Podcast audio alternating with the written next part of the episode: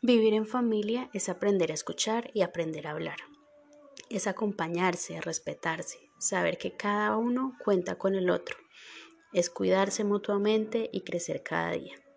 Es también aprender a resolver los conflictos sin dañarse y sin dañar al otro. La familia es entender que en el hogar es un lugar de los consensos y las diferencias.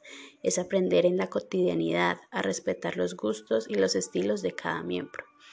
Es aprender a acariciarse, a decir no, a decir sí, a revelarse en las funciones.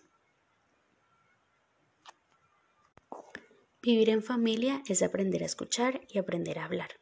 Es acompañarse, respetarse, saber que cada uno cuenta con el otro es cuidarse mutuamente y crecer.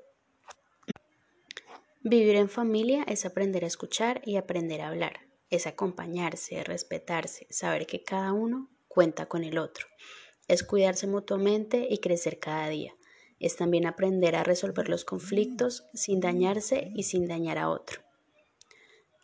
La vida en familia es aprender que en el hogar es el lugar de los consensos y las diferencias. Es aprender en la cotidianidad a respetar los gustos y estilos de cada miembro. Es aprender a acariciarse, a decir no, a decir sí, a relevarse en las funciones. Es establecer sanos hábitos para lograr una vida, una vida día a día más armónica.